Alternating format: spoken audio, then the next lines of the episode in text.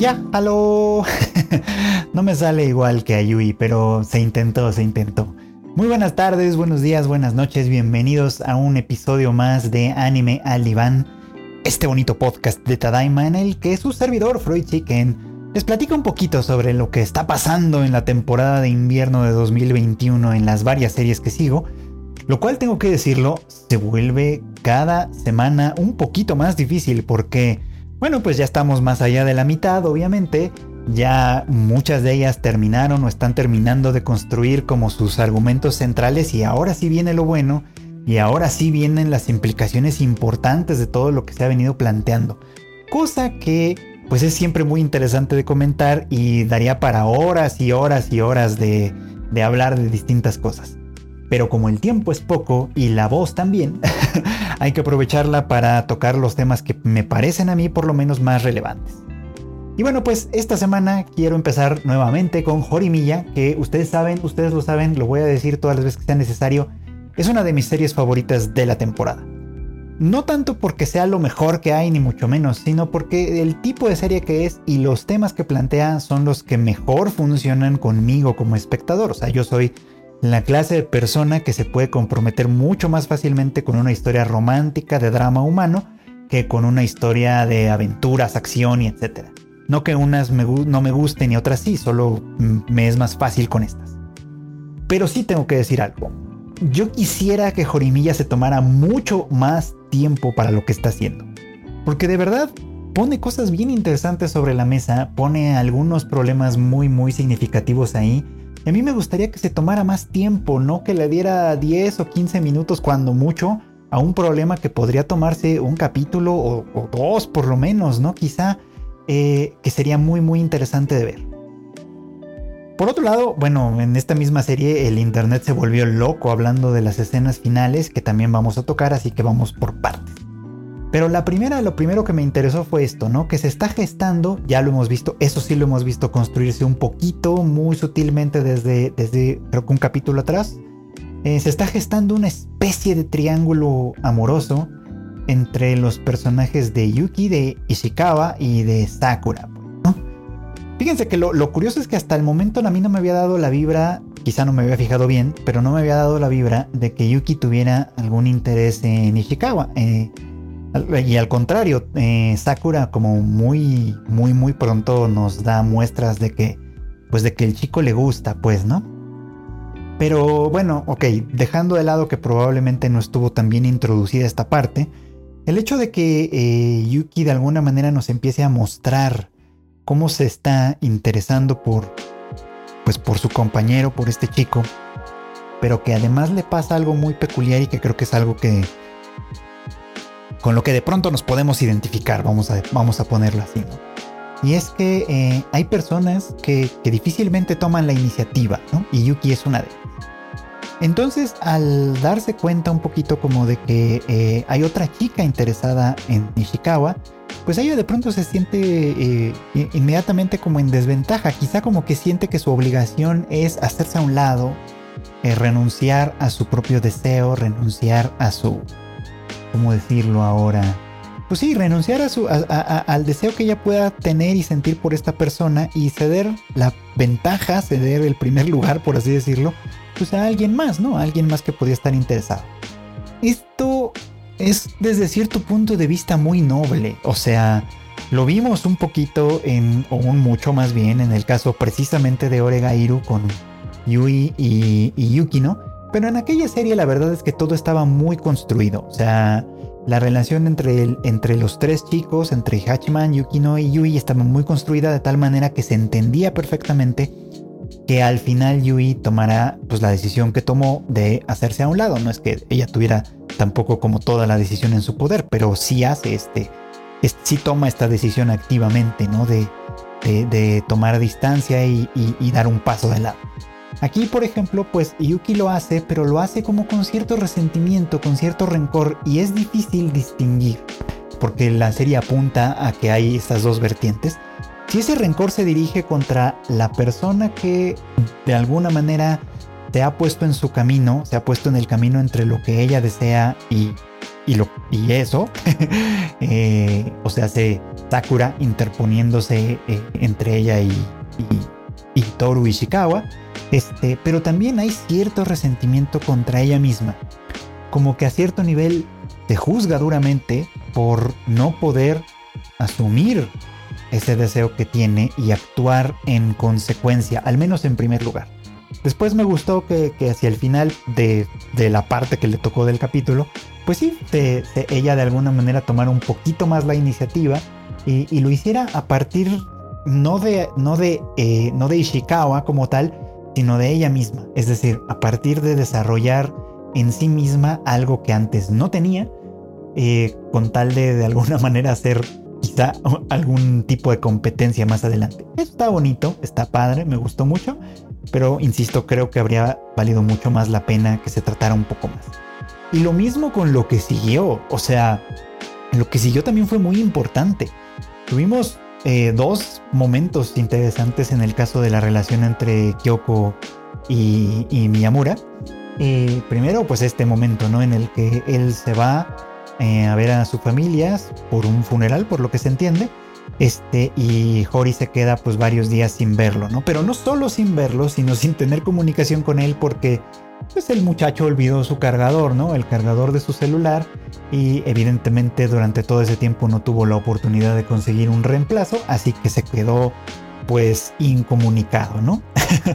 Cosa que fue desesperante, desesperante para, para Hori, que, que, pues no pudo resistir más ese último momento, no pudo resistir más la distancia y fue a buscarlo, ¿no? En el momento en el que en el que intuyó que él ya por lo menos ya había llegado a su casa, ¿no? Un reencuentro bonito, emotivo, pero que igual me hubiera gustado disfrutar un poco más si hubiéramos ahondado más en el problema que plantea la distancia que separa a los que se aman, pues, ¿no? Que también es un tema interesante.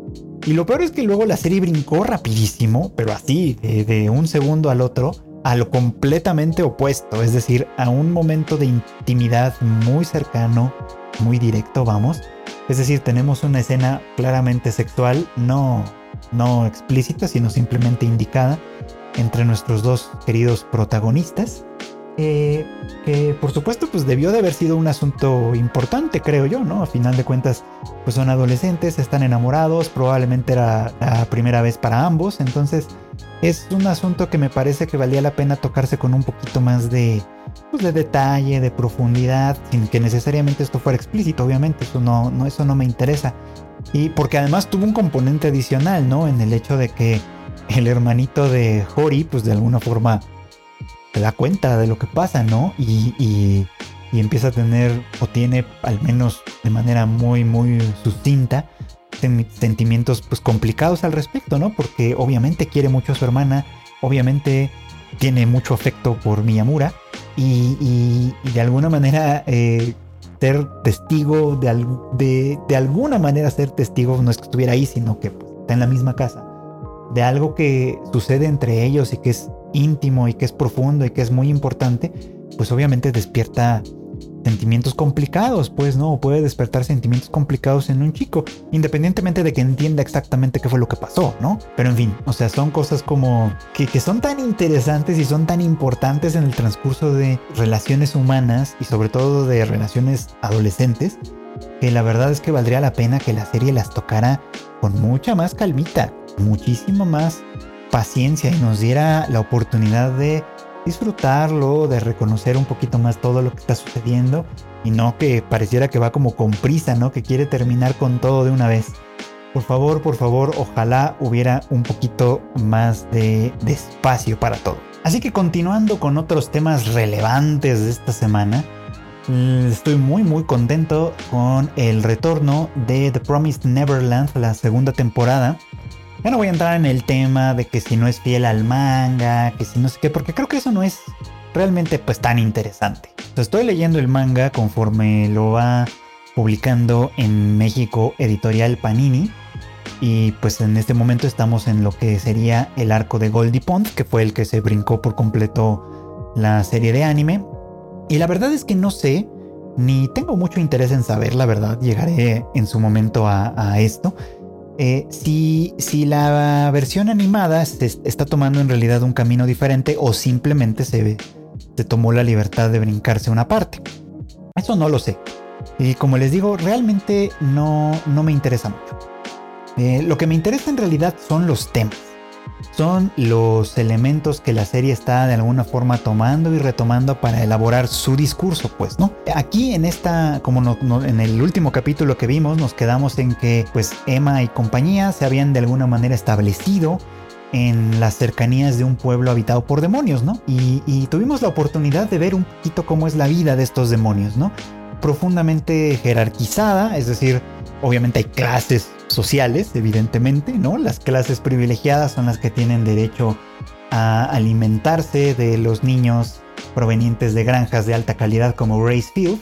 Eh, y obviamente hay otros demonios mucho más desprotegidos y desfavorecidos que pues tienen que conformarse pues con lo que se pueda, ¿no? Y ellos además eh, nos presentan también a un par de personajes de demonios, pues básicamente que pues tienen en, su casa, ¿no? A, un demonio eh, enfermo y, ellos saben o, sospechan, no estoy seguro de eso, pues, pero saben que si pudieran darle de comer carne humana, probablemente su estado de salud pues se recuperaría, ¿no? Por supuesto.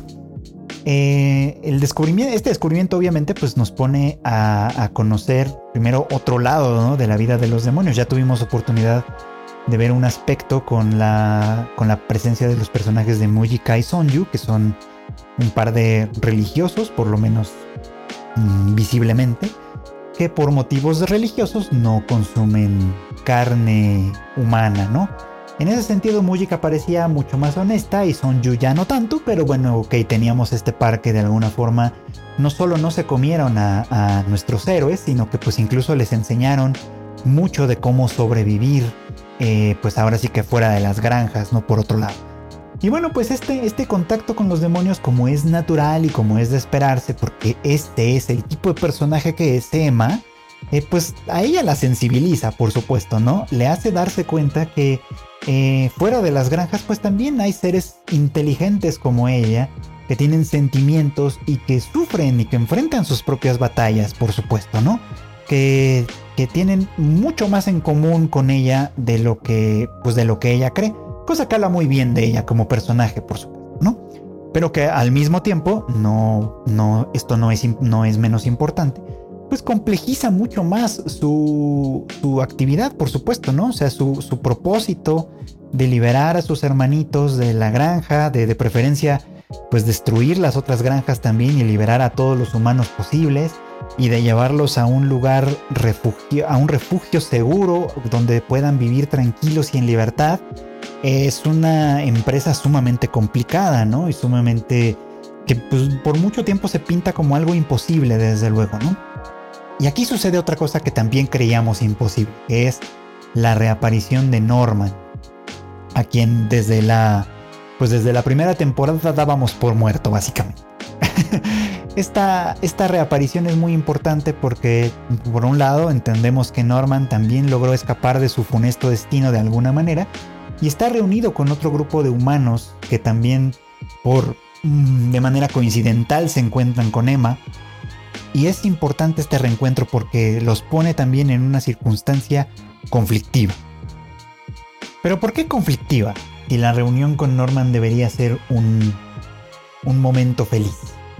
Pues conflictiva porque Norman no viene ya de cero, pues nos, nos lo presentan de una manera eh, pues muy directa como un chico que durante todo el tiempo que ha pasado, que se entiende que son pues por lo menos un par de años, eh, eh, ha estado desarrollando un trabajo importante en función de, de erradicar a los demonios, ¿no? Norman viene, después nos cuenta obviamente, estuvo en otra granja, lo transfirieron a otra granja diferente donde, donde se hacen experimentos. Eh, no sabemos la naturaleza de sus experimentos todavía, pero donde se hacen experimentos con niños, por supuesto, ¿no? Y Norman no solo logró escapar y destruir la granja, según se dice, sino que también pues empezó a desarrollar un método, una especie como de veneno, que es capaz de destruir a todos los demonios, por supuesto, ¿no? Y bueno, de, todo este proceso pues se desprenden varias cosas que la serie no, hace explícitas, pues, pero que se pueden entender sin mucha dificultad. Número uno, que Norman fue testigo de, de, un tipo de actividad de los demonios que es mucho más violenta que la que le había tocado vivir en Gracefield.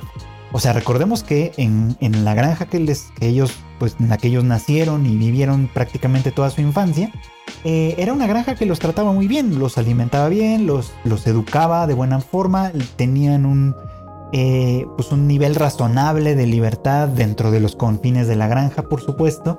Eh, eran amados por su cuidadora, digamos. Este, y todo esto iba muy bien, pues, ¿no? Este, pero por supuesto, no, nada garantiza que en las otras granjas el trato fuera exactamente igual. Seguramente hay granjas de distintos niveles, que eso sí ya lo sabemos. Hay granjas, hay, la calidad varía, por supuesto. Y, las, y obviamente, pues las prácticas deben ser completamente diferentes. Ahora, aquí entendemos, por ejemplo, que Norman tiene acceso a, a la experiencia, aunque sea parcial, de una granja en la que el trato no es humano en ninguna medida, pues no, no es el de, el de una granja fingiendo ser un orfanato, es completamente un laboratorio. Así que probablemente Norman y sus nuevos amigos pues son testigos de experiencias sumamente brutales que de alguna manera pues los han llevado a concluir algo muy simple pero al mismo tiempo muy grave, Que la única libertad posible para los niños ellos y todos los demás que pudieran estar en otras granjas, es el exterminio de sus enemigos. Es decir, es ponerse en la misma lógica e incluso una peor que la que los demonios. Porque los demonios no están exterminando a los humanos, simplemente, esto es muy cruel, pero simplemente los están manteniendo con vida y de alguna manera reproduciéndolos también con la finalidad de comerlos eventualmente, experimentar con ellos, etc. Pero no es que los demonios o la sociedad humana esté buscando, perdón, la sociedad demoníaca esté buscando pues exterminarlos por completo, ¿no? De hecho se sobreentiende que medio dependen un poquito, ¿no? De su existencia para conservar su inteligencia y su forma humanoide, qué sé yo, ¿no? Que esa es una teoría que todavía está por demostrarse. Pero por el otro lado, eh, Norman y sus amigos y sus nuevos amigos, pues sí han, decidido que la única forma de, alcanzar la libertad como tal, pues es exterminarlos a ellos, es ir todavía más lejos de lo que sus, de lo que sus enemigos están haciendo. Cosa con la que Rey está de acuerdo, por supuesto, porque es lo más racional, por así decirlo, ¿no? Esta es una lucha de supervivencia y estando en desventaja no solo numérica, sino, sino en términos también de recursos a, los cuales pueden acceder y emplear, digamos, como para defenderse, pues obviamente desde ese punto de vista completamente frío y, y lógico, la única posibilidad de verdad para esto es el exterminio. Pero Emma, por Emma es un personaje que desde el principio se ha planteado cosas imposibles desde eh, liberar a todos sus hermanitos, que en la primera temporada recordarán ustedes que fue un tema, porque originalmente la, primera idea era, pues nos escapamos nosotros, ¿no? Y, a ver qué podemos hacer desde fuera. Y Emma nunca quiso, a, final de cuentas, eh, tomar esa ventaja, digamos, ¿no? Eh, implicó a, más de sus hermanos, incluido el, pequeño y tierno Phil, que se quedó atrás en Gracefield, por supuesto, los implicó a todos en el plan de alguna manera y se propuso el imposible de escapar con todos y de mantenerlos a todos con vida, cosa que con mucha suerte y mucho trabajo y muchísimo esfuerzo, pues parece haber logrado por lo menos hasta ahora. Así que ella de alguna manera se sigue planteando las cosas en esos términos, que pueden parecer muy idealistas, déjenme que les digo, ¿no? O sea, desde este punto de vista son términos muy, muy idealistas, ¿no? Ella plantea, por ejemplo, que no quiere exterminar a los demonios. Y esto tiene que ver con lo que ya hemos visto. Ella está sensibilizada también al hecho de que son individuos inteligentes, con cierta libertad, con cierto, eh, pues con cierto sentimentalismo también. O sea que de alguna manera ella ya no los ve simplemente como criaturas monstruosas, sino que los ve como, como pares, como hasta cierto punto podríamos decir que iguales, y por lo tanto, ella todavía enarbola la esperanza de que pueda haber una solución pacífica al conflicto, ¿no? Eh, esto puede parecer poco realista, porque estamos acostumbrados, y esto obviamente tiene mucho que ver con la realidad, estamos acostumbrados a ver un mundo en el que los conflictos no se resuelven así. Estamos acostumbrados a ver a un mundo en el que los conflictos se resuelven eh, mediante el conflicto, tal cual. O sea, mediante, mediante la escalada del conflicto. Eh, ya sea por la vía armada, por la vía comercial, por la vía eh, que ustedes quieran. O sea, ejemplos por supuesto que nuestra historia tiene de sobra. Pero yo soy un idealista, entonces yo también de alguna manera siempre pienso en que, ¿por qué si ya hemos demostrado como humanidad por siglos por milenios incluso, que nuestra forma de resolver conflictos mediante la guerra, la opresión, el dominio, eh, el, empobrecimiento artificial de las mayorías, etcétera, etcétera, etcétera, no funcionan, si ya sabemos que todo eso no funciona, ¿por qué insistimos en ello? ¿Por qué seguimos repitiendo como tarados los mismos eh, métodos, como si no hubiera otros. Yo sé que existen otros, por supuesto, que existe la negociación, que existe eh, la cooperación, que existe otros métodos que también son muy racionales, pero, pero cuestan más trabajo para ponerlo en, en términos reales, ¿no? Tentarse con el oponente, a decir, mira, tenemos un conflicto aquí y a veces puede ser que tengamos problemas de, o sea, que sea completamente irresoluble y tengamos que encontrar maneras de darle la vuelta o etcétera, pero que mucho de eso también se puede resolver desde otros puntos de vista. Que exista esa clase de, de, solución que no siempre se explora, que también por supuesto es imperfecta, pero que me queda claro que cuesta mucho más trabajo, sobre todo cuando te das cuenta que tú tienes la voz cantante, eh, pues, pues me hace sentir mucha pena por la humanidad no tanto desesperanza, porque en realidad sé que hemos desarrollado muchas cosas interesantes e importantes a partir de nuestro, de eso, de esa clase de trabajo. Pero es verdad que la evidencia histórica nos lleva a que la mayoría de los conflictos se han resuelto por esta otra manera que entiendo es mucho más simple, pues. ¿Para qué sentarte a tratar de entender al oponente, a tratar de entender al enemigo, a tratar de encontrar puntos en común, por lo menos, con algunos de esos enemigos, ¿no? Cuando simplemente puedes tirarle una bomba. Eso es lo que piensan muchos, por ejemplo. Y es que esta en realidad se desprende de lo que les decía al principio. O sea, Emma está sensibilizada a que existen demonios con angustia, con sentimientos propios, con cosas que también quieren proteger, por supuesto, ¿no? Y esto se desprende de que la sociedad demoníaca también es una sociedad profundamente desigual, en la que hay unos que están a la cabeza de todo que pueden tomarse atribuciones, lujos y cosas así que a los demás, de los que los demás no gozan, ¿no? Y todos esos demás de alguna manera les siguen sirviendo, pues, ¿no? Porque obviamente, pues, entre que tengan fortaleza numérica, entre que tengan, obviamente, más niveles de personas e individuos a los cuales oprimir, es muy importante para las clases dominantes, que difícilmente van a querer, pues, renunciar a su poder. Así que creo que de alguna forma The Promised Neverland está planteando problemas complejos, por supuesto, ¿no? Problemas que quién sabe cómo va a resolver, si es que va a resolver de alguna manera, pero que de alguna manera están ahí, pues, ¿no? Que no es tan sencillo simplemente como tomar las armas, tomar una, una estrategia potencialmente destructiva y usarla simplemente sin pensar, sino que Emma está pensando más bien en que hay al menos una tercera alternativa con la cual ella tiene que sentirse o ella quiere sentirse más, eh, pues más cómoda, que la representa mucho mejor y que también representa mucho mejor los sentimientos de fondo que existen en sus, en sus, pues en su familia, pues, en los demás niños, ¿no? Eh, porque los demás niños, por supuesto, que están abrazando la nueva estrategia planteada por Norman, eh, porque pues es una estrategia que les garantizaría de alguna manera dejar de tener miedo y eso es perfectamente comprensible. Pero esto es muy importante también. Justamente el miedo es una de las muchas, muchas estrategias que se utilizan para dominar. Y puede ser en un sentido y en otro. Es decir, tú puedes convencer mediante el, mediante el miedo a gente que se una a tu causa y hacerle la guerra a otros. Y también puedes convencer mediante el miedo a otros de que nunca se te opongan, de que siempre de alguna manera mantengan la cabeza abajo y te obedezcan, pues, ¿no?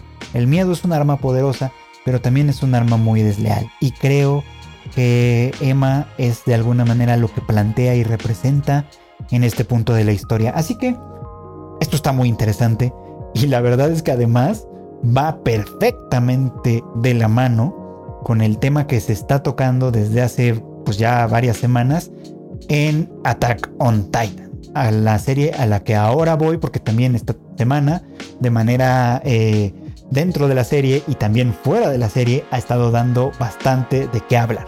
Y es que se acuerdan de lo que les platicaba eh, la semana pasada, ¿no? La semana pasada hablamos un poquito como de la historia de Japón reciente y cómo de alguna manera también esto se está eh, reflejando pues en varios de los temas eh, políticos que, Hajime Isayama trata a través de esta temporada final pues de Attack on Titan, ¿no?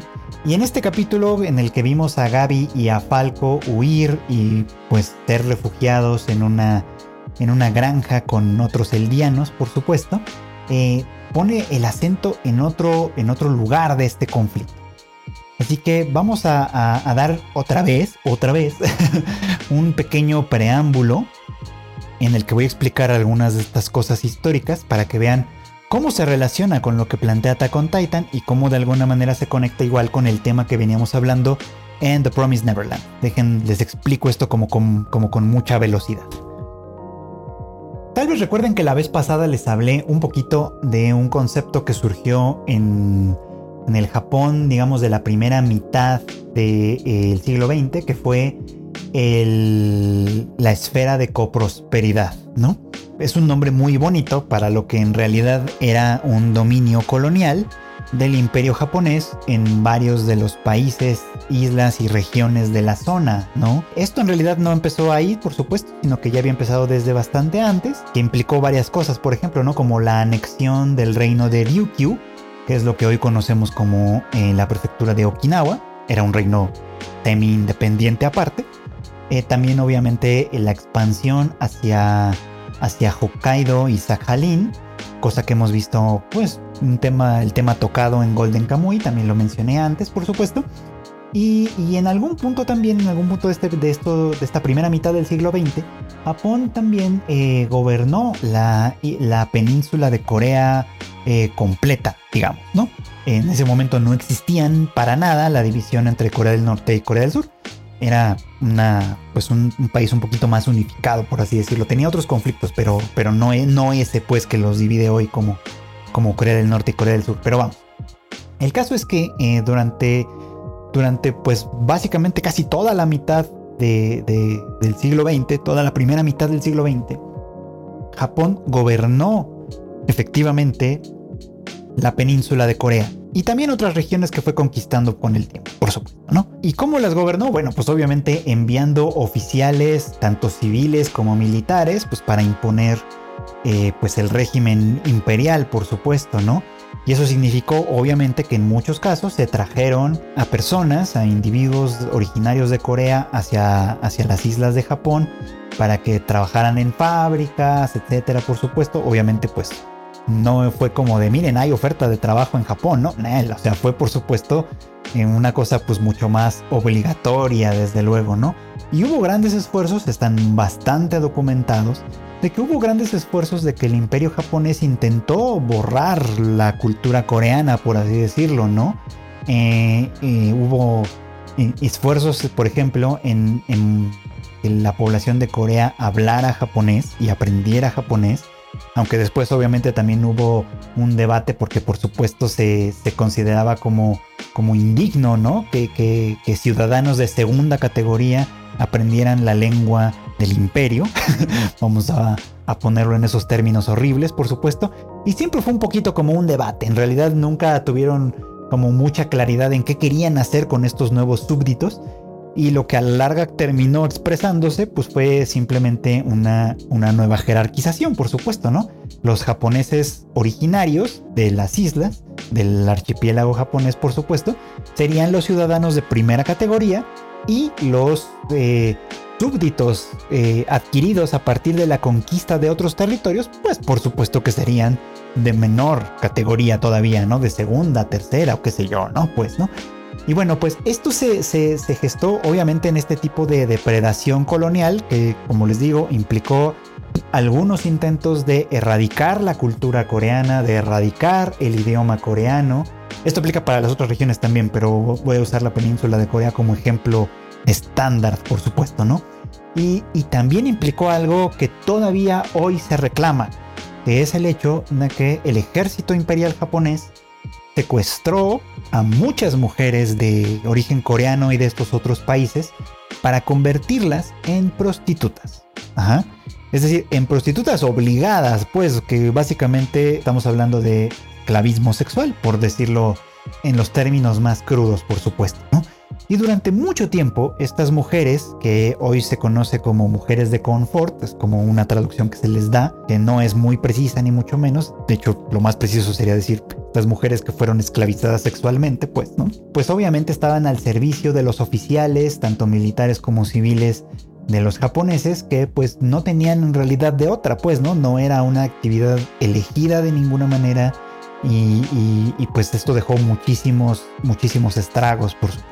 Durante pues el tiempo que, la guerra duró, obviamente pues estas mujeres siguieron al servicio de los oficiales este, y del ejército japonés en general, por supuesto, causando muchísimas complicaciones, muchísimas dificultades que se pueden examinar caso por caso. De hecho, ¿no? Hay, innumerables relatos de mujeres que fueron secuestradas, digamos, de sus respectivos lugares de origen eh, sin dar mayor información a su familia, que las buscó desesperadamente y etcétera, y que las pusieron al servicio del ejército imperial y que cuando la guerra terminó y como cucarachas eh, los soldados japoneses empezaron a diseminarse, abandonando todos los puestos, quemando documentos y desapareciendo por todos lados, tratando de obviamente de desvanecerse en el aire si fuera posible, pues muchas de estas personas se quedaron a la deriva, se quedaron eh, varadas en lugares desconocidos, abandonadas en territorios en los que probablemente ni siquiera hablaban el idioma, etcétera. Un montón de problemas, por supuesto, ¿no?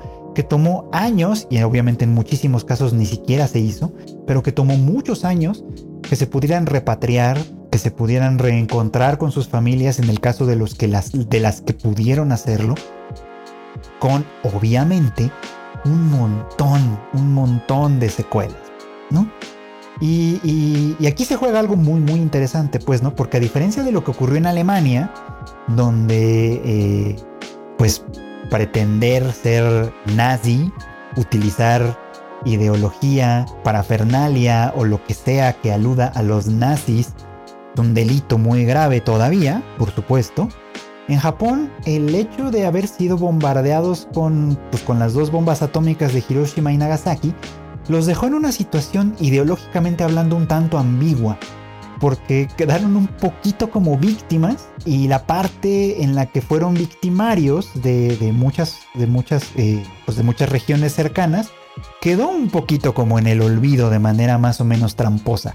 Y esa es una de las razones por las cuales, por ejemplo, la bandera imperial está, que es, que es el, el sol naciente con los rayos así derechos que, es, pues que a mí me parece muy bonita, de hecho, pero que, que obviamente cada vez que aparece, pues despierta importantes debates de si de verdad está bien presentarla, está bien mostrarla, porque, porque pues para muchos obviamente es el equivalente a la swastika nazi, por supuesto, ¿no? Ese es uno de los muchos problemas, ¿no? Pero pues hay, hay, hay infinidad de ellos y sigue siendo un debate vigente, por supuesto, ¿no? Porque aunque el gobierno japonés ha hecho entre muchas comillas, reparaciones y disculpas, pues la verdad es que también la retórica del gobierno japonés en todo este tiempo, desde que terminó la guerra hasta la fecha, ha sido sumamente ambigua en ese sentido, ¿no? Muchas veces se disculpan por un lado, eh, por el otro lado dicen que ya no tienen ninguna necesidad de seguirse disculpando porque pues ya pasó mucho tiempo.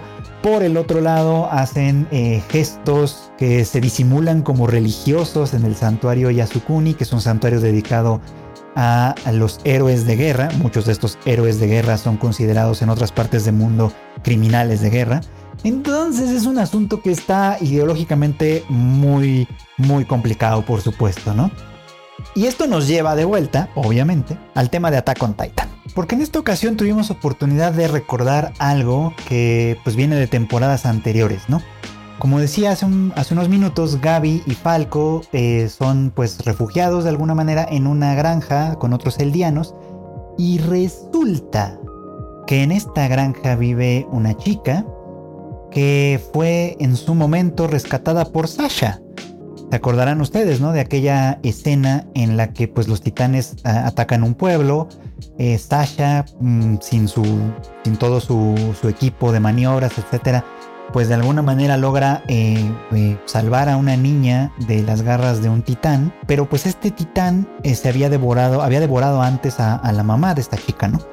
Y bueno, pues esta chica resulta ser la, la nueva chica que refugia a Gaby y, y, a Falco, ¿no? De esas cosas del destino ya saben que suceden, porque pues ya ustedes también lo saben, cae en la coincidencia de que Gaby fue la responsable directa del asesinato de la muerte, pues, de, de Sasha, ¿no? Pero además de esta ironía y de esta vuelta del destino, está este tema justamente, ¿no? En el que Gaby sigue siendo una chica sumamente adoctrinada, que sigue pensando, obviamente, que los eldianos de la isla de Paradis son unos demonios eh, porque por todo lo que hicieron hace cientos o miles de años, que en realidad todavía no sabemos muy bien qué fue exactamente eso que hicieron, pero que eh, aterrorizaron a todo el mundo con los titanes y todo este asunto, pues espantoso, ¿no? Que ya sabemos, por supuesto, ¿no? Y la chica, ¿no? La chica en cuestión, eh, cuando se ve confrontada como por toda esta historia que Gaby cuenta y que cree de alguna forma, pues que cree de manera muy, muy, muy significativa, ella le hace esta pregunta completamente directa y honesta, creo yo, ¿no? Es, ¿mi mamá qué tenía que ver con todo eso? ¿Por qué mi mamá tuvo que morir así? ¿Cuál era la razón por la que mi mamá tuvo que morir así? ¿No? Y este asunto pues obviamente deja a Gaby sin palabras porque no hay ninguna razón eh, racional para que esto suceda, ¿no? De hecho, Falco es el que le explica de manera muy sucinta qué es lo que pasa, ¿no? Eh, eh, toda la misión de Rainer y compañía fue una misión de reconocimiento. Era una misión en la que se buscaba, bueno, eso tal vez él no lo sabía, pero no importa, en la que se buscaba recuperar al titán fundador, pero también se buscaba conocer las fuerzas reales detrás de, pues de las murallas, obviamente, ¿no? Y, como parte de esa operación de reconocimiento se dejó entrar a los titanes a, las murallas y ellos pues causaron todo lo que causaron, ¿no? O sea, asesinaron, devoraron a la mamá de Eren, ocasionándole también un trauma muy, muy importante. Eh, ya vieron lo que pasó, por ejemplo, con la mamá de Connie, que pues también la convirtieron en titán y quedó ahí eh, pues abandonada eh, en esta pesadilla horrorosa de ser un titán, por supuesto, ¿no? Y pues a esta chica también le pasó lo mismo, ¿no? Ella tuvo que ser testigo de la cruel muerte de su mamá a manos de un titán. Su mamá que pues era una persona normal, seguramente inocente, que no tenía absolutamente nada que ver con esos conflictos bélicos de los cuales le habla Gaby, ¿no? Y que no solo no sucedieron en su época, sino que sucedieron mucho tiempo atrás. Y bueno, pues aquí obviamente hay muchos temas que se están entrelazando, ¿no? Ya habíamos comentado antes el tema de la paz obligada, eh, en el caso de Attack on Titan por el juramento, por así decirlo, del rey Fritz. Ya hemos hablado obviamente de su símil, que tiene, del símil que tiene con el artículo noveno constitucional de Japón, que les limita de alguna manera la fuerza bélica. En fin, ya hemos hablado como varias veces de estos símiles. Pero aquí, en este, en este conflicto, que es un conflicto de palabras eh, y emocional que existe entre, entre Gaby y esta chica, donde pues Gaby queda completamente desarmada, ¿no? No te puedo seguir culpando por cosas que en realidad ni tú, ni tus seres cercanos, ni tus, ni tus eh, eh, ancestros, probablemente hasta donde recuerdas y más, tienen absolutamente nada que ver. Y sin embargo, ese es el motivo por, los, por el que los odiamos, ¿no? Aquí hay varias lecturas que pueden hacerse. Pero como si la cuestión no fuera suficiente, esto, justo ese día, el Seiyu de Eren, eh, Yuki Kaji, que es un, pues un actor de voz muy muy famoso, puso un tweet en su cuenta que creo que debió de haber explicado un poco más quizá. Pero bueno, el chiste es que su tweet dice, ojalá que todo el mundo lea Shingeki no Kyojin que todo el mundo lo vea y que se den cuenta de algo. Y en eso quedó. Y pues es difícil saber exactamente a qué se refería, por supuesto, ¿no? Hay algunos que sobreentienden, ¿no? Que, este comentario de Yuki Kaji eh, tiene mucho que ver más bien con, con, con, con disculpar a Japón, por así decirlo porque seguramente aplicaría para él, ¿no? O sea, toda esta crítica que viene desde fuera, que les limita su capacidad de ser una nación como otras en el sentido de tener ejército y estas cosas, pues obviamente viene de, crímenes que él no cometió, que su padre no cometió, que quién sabe si su abuelo habrá cometido, ¿no? No sabemos cuál es su, su historia familiar, por supuesto, ¿no? Pero que ciertamente pasaron hace mucho tiempo. Y esa es una cosa que se dice mucho en Japón, obviamente, ¿no? Que los ultranacionalistas dicen mucho, ¿no? Esto ya pasó, nosotros no tenemos absolutamente nada que ver con eso. Nosotros tendríamos que tener el derecho de volver a ser una nación como todas las demás, tener nuestro ejército y resolver nuestros conflictos por la fuerza si fuera necesario, por supuesto, ¿no?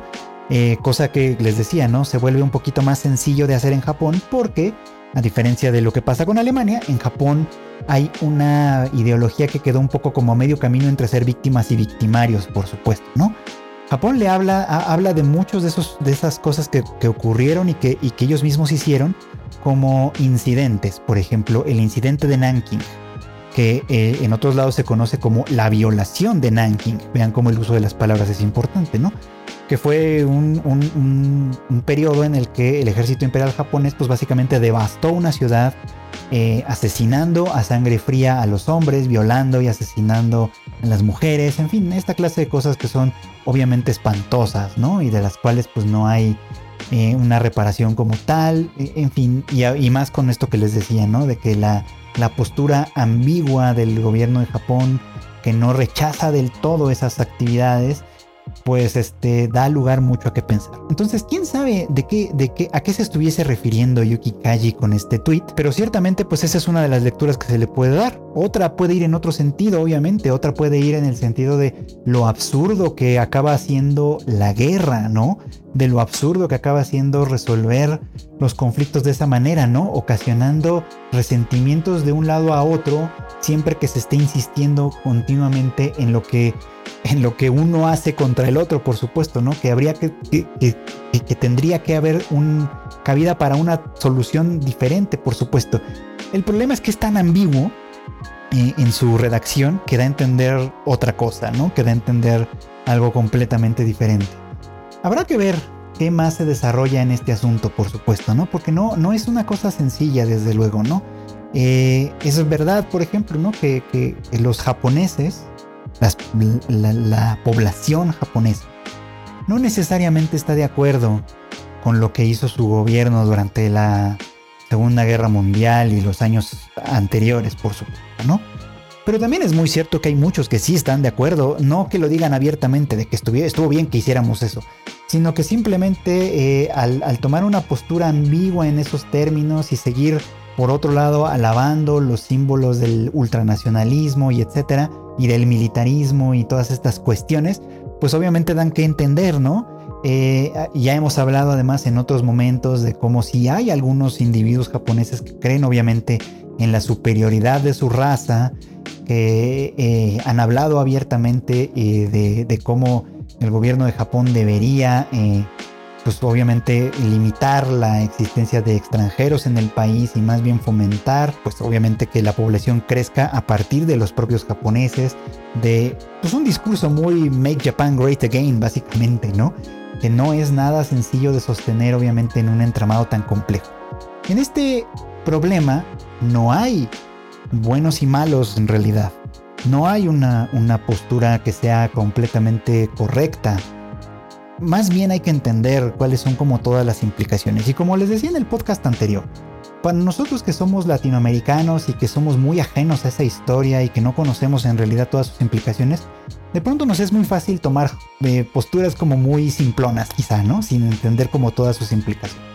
Porque yo he visto de todo, ¿no? Yo he visto los que dicen, por ejemplo, no que, ah, ya, dejen en paz a los japoneses, ellos no tienen nada que ver con esto, no sé qué, sin conocer realmente, ¿no? Cuáles son como todas las implicaciones que hay ahí, por supuesto, ¿no? Hay otros obviamente que dicen, sí, sí, los japoneses son unos malditos y deberían desaparecer y etcétera, ¿no? Sin pensar quizá que también mantener viva esta herida y, alimentar este conflicto constantemente, pues es también una herramienta política que pueden utilizar los gobiernos pues, que se oponen a Japón y que están en competencia con, con los japoneses. No hay una respuesta, no hay una respuesta correcta, no hay una manera de resolver este asunto que no sea la de sentarnos a entenderlo como tal, a, entender sus implicaciones profundas y hacerse cargo de ellos. Es decir, sí creo que si bien no los japoneses como gente, sí el gobierno de Japón tiene responsabilidades. Aunque ellos no las hayan cometido, ellos siguen representando esa institución. Y lo mismo pasa con los otros países, pues los otros países, sus gobiernos tienen esa responsabilidad de hacerse cargo de las cosas que ocurrieron históricamente y que todavía tienen efecto en el momento presente. Es aquí donde yo quiero ser idealista, por supuesto. Es aquí donde yo quiero pensar que hay otras formas de resolver estos conflictos y que quizá la manera de representarlos a través de la ficción, yo siempre insisto en que la ficción no es nada más sentarnos, desconectar el cerebro y, y olvidarnos de todo el mundo. No, la ficción transmite ideas, la, ficción transmite ideología, la ficción transmite puntos de vista que son importantes eh, para, para cómo concebimos nuestra relación con el mundo. Y creo que Attack on Titan lo ilustra muy bien. Y de hecho, eh, no solo Attack on Titan, sino The Promise Neverland, que curiosamente esta temporada caminan en terrenos muy, muy paralelos, pero sin embargo toman opciones completamente distintas, mientras vemos a Eren cada vez más resentido, cada vez más dispuesto a la erradicación de sus enemigos, cada vez más eh, eh, ignorando incluso las dudas que de hecho tienen sus amigos como Armin y Mikasa, haciéndolo todo a un lado. Por el otro lado vemos a Emma, que es ah, obviamente la protagonista, independientemente de que Rey y Norman también tengan mucho, mucho, mucho peso ahí. Vemos a Emma ser la protagonista y a ser Emma la que tiene las dudas, por supuesto, la que, la que no está tan convencida de que la erradicación sea el camino que ella quiere seguir, independientemente de que desde un punto de vista práctico quizás sea el más eficaz o el más conveniente. Esas dudas son importantes y se tienen que plantear. Entonces me parece que estas dos series están caminando por terrenos simultáneos, interesantes, significativos y que de alguna manera hacen eh, referencia a los mismos problemas. Así que esto está muy interesante, tengo que decirlo. Y, pues ojalá, ojalá eh, podamos seguir debatiendo estos temas en los capítulos siguientes. Y bueno, pues esto es todo por hoy. Muchísimas gracias por acompañarme como cada semana en este anime al diván. De verdad agradezco muchísimo, muchísimo a todos los que me hacen el favor de escucharme cada semana y que me escuchan además no solo desde México, sino desde muchas otras partes del mundo y de América Latina, de Japón, etcétera, etcétera. Muchísimas, muchísimas gracias. Un saludo y un abrazo a todos los que están en todas partes del mundo que escuchan este, este bonito podcast que hacemos aquí con muchísimo cariño. Eh, pues nada más recordarles que aquí en Tadaima tenemos un montón de contenido para ustedes todo el tiempo. No solo este podcast, sino también el Tadaima Live que hacemos los miércoles y los sábados en punto de las 8.30 de la noche, hora de la Ciudad de México. También eh, los otros podcasts que ya tenemos, el Rage Quit que conduce Marmota y Q, en el que hablan y despotrican de la industria de los videojuegos. Y por supuesto también el Shuffle, nuestro más reciente podcast que conduce Kika, hablando sobre pues, sus recomendaciones de cultura pop en general, anime, música, películas, series, etcétera, etcétera ella que pues es muy fan de un montón de cosas, pues ahí les tiene las mejores recomendaciones. Yo por mi parte pues no queda, no, queda más que volver a agradecerles eh, su, pues, su atenta eh, participación en este podcast y recordarles que me pueden encontrar como Fruit Chicken en todas mis redes sociales. Ahí si quieren comentarios, propuestas, sugerencias, algunos temas que quisieran que se trataran en este podcast, con mucho gusto ahí los escucho.